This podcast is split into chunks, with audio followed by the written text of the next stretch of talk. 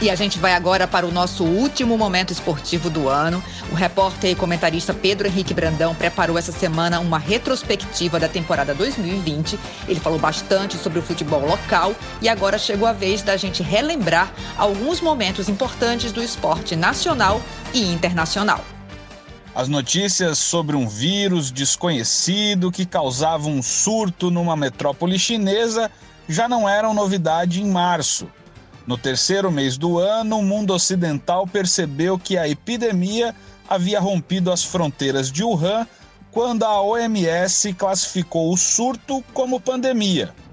As competições esportivas no Brasil e no mundo seguiam a todo vapor os seus calendários habituais. Na Europa, a data limite da normalidade foi o início de março, quando as principais ligas de futebol em países como Alemanha, França, Espanha, Itália e o Reino Unido suspenderam as disputas sem previsão de retorno. Na França, o PSG foi declarado campeão, mesmo sem o fim do campeonato. Na Bélgica, o Clube Bruges também foi campeão nacional, sem terminar o torneio. O caos se alastrou rapidamente e o Brasil suspendeu as disputas na semana do dia 17 de março. Campeonatos estaduais, regionais, a Copa do Brasil, Libertadores e todos os campeonatos e disputas esportivas do planeta foram interrompidos sem qualquer previsão de retomada. Para selar o momento mais sombrio da pandemia, o Comitê Olímpico Internacional anunciou em 24 de março a suspensão das Olimpíadas de Tóquio. O primeiro-ministro japonês Shinzo Abe fez questão de prometer a realização dos Jogos no verão de 2021, mas ainda hoje essa data é incerta. Após dois meses sem nenhuma competição esportiva, os primeiros passos para a retomada foram dados na Alemanha. Em 19 de maio, o campeonato alemão de futebol foi reiniciado. O novo normal, a expressão que se popularizou para definir esse período tão anormal, passou a ser de jogos e competições com estádios e ginásios vazios. No Brasil, a retomada demorou um pouco mais, porém aconteceu no momento mais inadequado. No dia 18 de junho, quando o país contabilizava 45 mil mortos em razão da pandemia e uma onda ascendente de contágio, Flamengo e Bangu foram a campo no Maracanã pelo Campeonato Carioca. O resultado esportivo pouco importou. O que ficou daquela noite sombria foi a absurda cena de uma partida de futebol acontecendo ao lado de um hospital de campanha. Logo, os estaduais de todo o país foram retomados.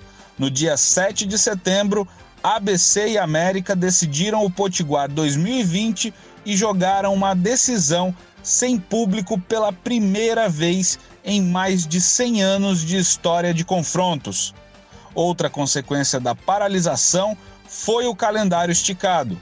No mundo todo, competições foram remarcadas. No Brasil, o campeonato nacional, que normalmente termina em novembro, vai ser disputado até fevereiro de 2021. 2020 também será lembrado como o ano em que o esporte se voltou contra o racismo. As agressões raciais aconteceram aos montes, mas nunca foram tão denunciadas e repudiadas. Não houve silêncio. Com os joelhos no chão e erguendo os punhos cerrados, atletas de todas as modalidades protestaram contra o preconceito.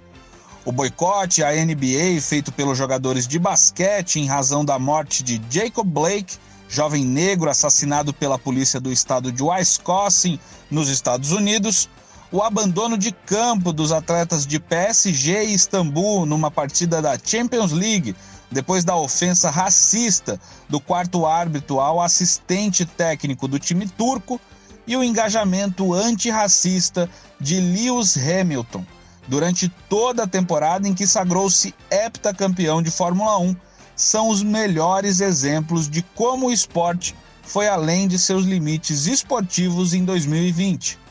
O mundo do esporte também perdeu ídolos nesse ano. Em 26 de janeiro, Kobe Bryant, lendário jogador de basquete, morreu em um acidente de helicóptero, que também vitimou sua filha Gianna, de apenas 13 anos e que estava iniciando a carreira no esporte. Já em 25 de novembro, o mundo se despediu de Diego Armando Maradona, que morreu aos 60 anos de idade após complicações de uma cirurgia cerebral. A normalidade ainda não retornou ao esporte. Além dos estádios vazios, o cancelamento de algumas competições mostra que ainda é preciso muito tempo para que voltemos ao antigo normal.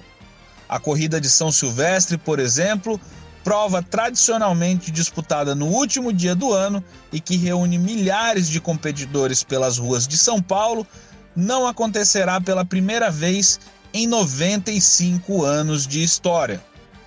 Sem dúvidas, 2020 foi um ano muito difícil para o esporte, mas também de reinvenção.